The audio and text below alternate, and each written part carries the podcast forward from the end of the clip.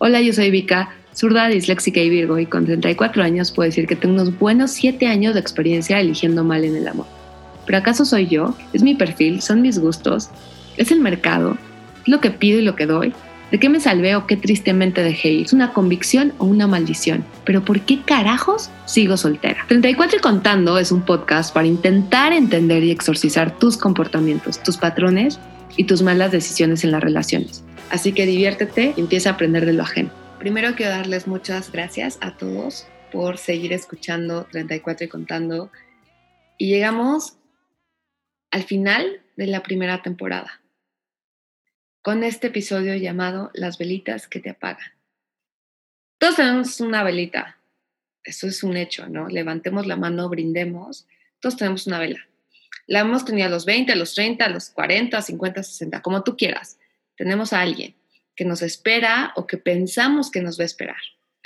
De esto se va a tratar este lindo último episodio. Esta velita que yo tenía porque hay de velas a veladoras. Esta velita era muy especial porque era la persona que podría llegar un día a presentar en casa. Yo lo conocí nuevamente por una aplicación y era perfecto, era perfecto, era algo simple pero sumamente guapo y lindo y tierno. Y regresaba a lo que mi mamá me había dicho, ¿no? Busca un buen hombre, busca alguien que te quiere. Y yo creo que él siempre me quiso en sus capacidades y de forma sincera. Él sí me quería. Y perdón por ser tan insistente, pero era muy guapo. Era de esos guapos que parecen unicornios del universo que creen que es como Over the Rainbow, ubican. Y dices, güey, no hay un güey guapo que no se la crea, ¿no? Debe ser un cabrón. Bueno, ese güey conmigo siempre fue un lindo. Siempre pensé que esa velita estaba abierta. Una vez que lo volví a invitar a mi casa, pero después decís como, ah, no tengo conversación, no tengo pelea, todo es como demasiado sencillo. Quiero fuego, yo quiero otros elementos. Así que pensé que esa vela tal vez iba a regresar, porque cada vez que podía escribirle y todo, bueno, podría entrar.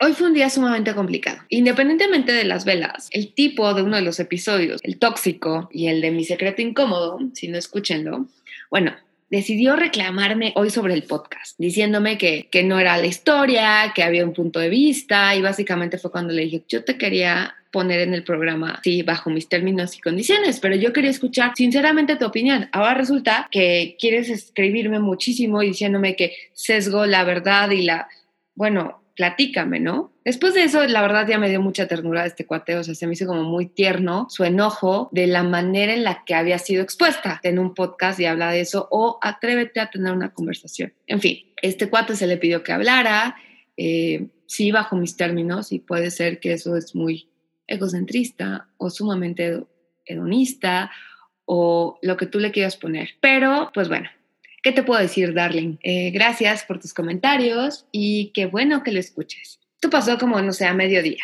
Horas después, en la noche, recibí una llamada, bendito sea, de un amigo que amo, valoro muchísimo, es súper sabio, es de los seres más místicos que he conocido y realmente llevo conociéndolo muy poquito este año, es de mis grandes como estrellas en este 2020. Es alguien que tiene una sensibilidad que pocas personas he encontrado. Total, me habló para otras cosas y de la nada de la nada, sin que yo preguntara algo, me dijo que el universo me dice que pues no estás ahorita para una relación, que el universo ahorita, ahorita, ahorita me está pidiendo, concéntrate en tus proyectos, en tus trabajos, en tus ideas, que deja de estar pensando en una relación. De hecho, muy interesante porque me dijo, estoy pensando o salió una palabra que se llama teatro. Hay cada 34 y contando, ¿se hará un monólogo en una obra de teatro? ¿En un pequeño microteatro? No sé, sigamos con la historia. Pero bueno, fue como muy claro en ese sentido que me dijo, no estés en este momento. Y me dijo, sabio, muy sabio, me dijo que en ese momento apagara mi computadora y me fuera a dormir, que dejara de trabajar. Total, ya estaba en mi cama, lista para dormir. Y ya sabes que hay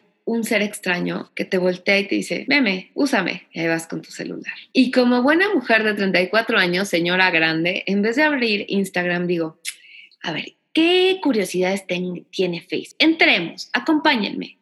Centro a Facebook y de momento ahí se frío, incómodo, inexplicable, que dice que tal vez la generación Z no tiene idea porque ya no usa Facebook, pero bueno, pregúntale a tus papás o a tus tíos o a tus primos. Pero pronto así estoy así, scrolleando, estoy checando y aparecen las peores palabras. Esas cinco palabritas que te caen como una cubeta de agua fría. Fulano de tal en una relación con fulana de tal. O sea, para empezar, ¿quién en el 2020 en esta pandemia presume que tiene un compromiso, sobre todo en noviazgo.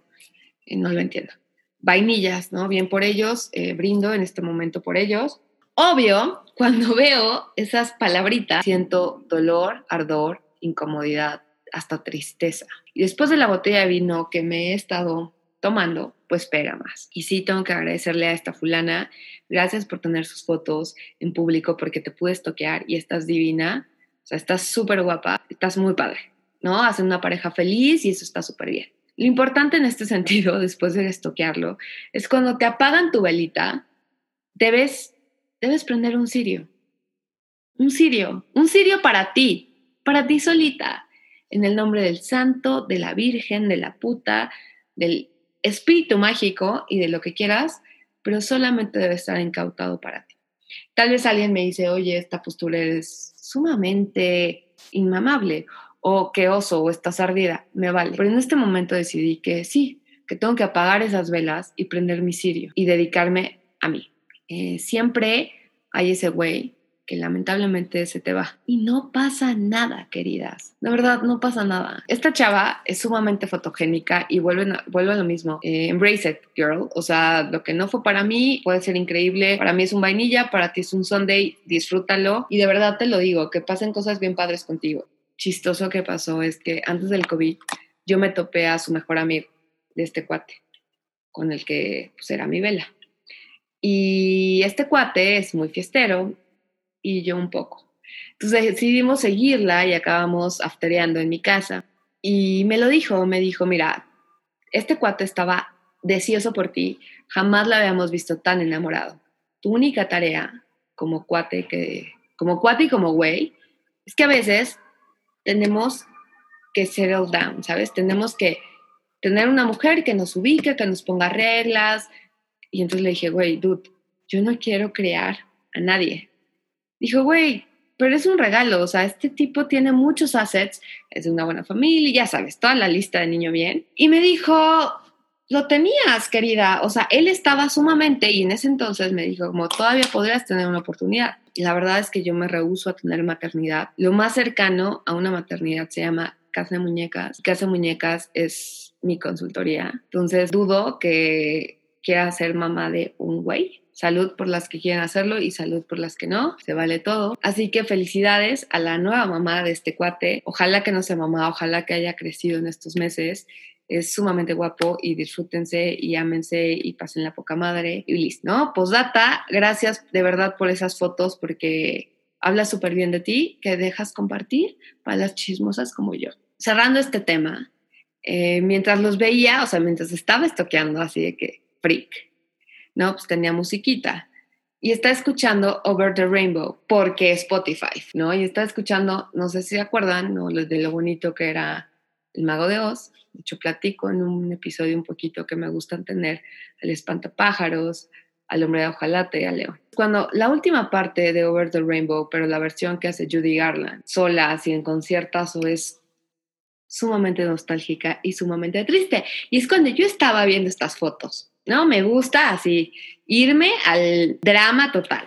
Pero antes de hacer cualquier tontería, termina la canción. Y esto pudo haber sido el inicio de un final muy triste, pero gracias a Spotify.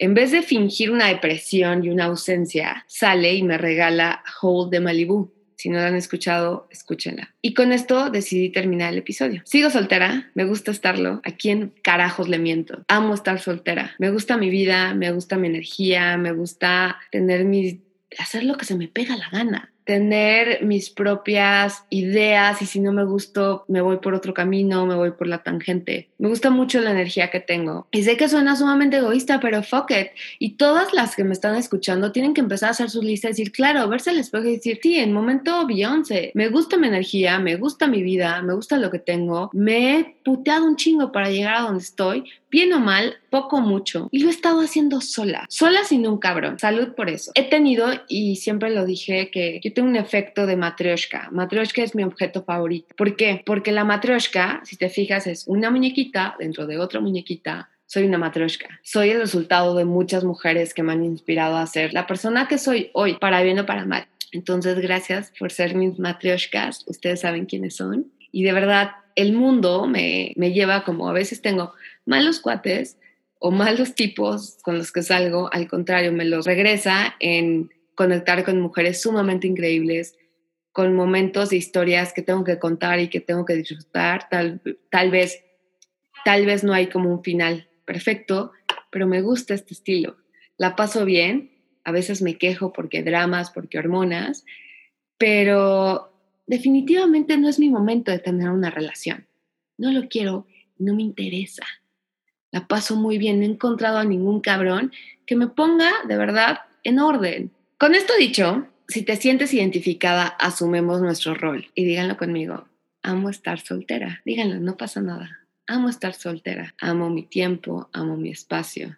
Y asume tu misión. Asume tu misión de gozar, de hacer un camino sola, pero divinamente y acompañado por unas matrioshkas, por un ejército de matrioshkas, por un ejército de madrinas, porque también he sido muy agradecida por tener a madrinas en mi vida, eh, más allá de mentoras, madrinas, porque tienen poderes mágicos. Las mujeres tenemos poderes mágicos, somos místicas. Entonces, he estado acompañada de personajes increíbles y amo, amo decir que te estoy rodeada de mujeres divinas y tal vez por eso para mí es más fácil estar soltera, porque con ellas me entiendo como nunca. Y para el otro segmento, o sea, para el otro departamento, pues siempre hay juguetes naturales, momentáneos con pilas o con USBs, bendita tecnología, en fin, o sea, como que siento que puedes conectar en ese departamento con otras cosas, puedes tener amigas que te conecten, puedes tener a, también agradecimiento especial a esos hombres que son mis consejeros, ustedes saben quiénes son.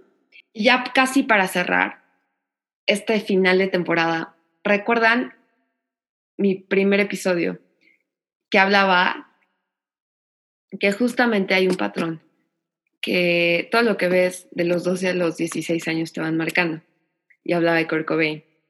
¿Quién diría que la canción que me motivó, que me levantó, que me sacó una sonrisa y que dije, para adelante y venga soltería y vámonos, es Courtney Love Courtney Love me iba a dar un mensaje y hace unos años hubiera dicho, jamás, ella fue la cómplice de lo que le pasó a Kurt Cobain.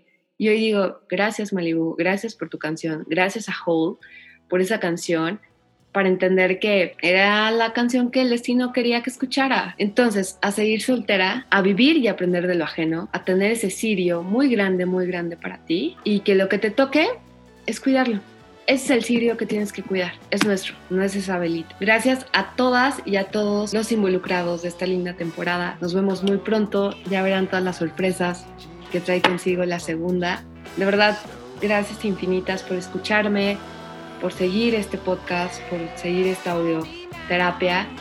Y nos vemos hasta la siguiente temporada. Muchas gracias.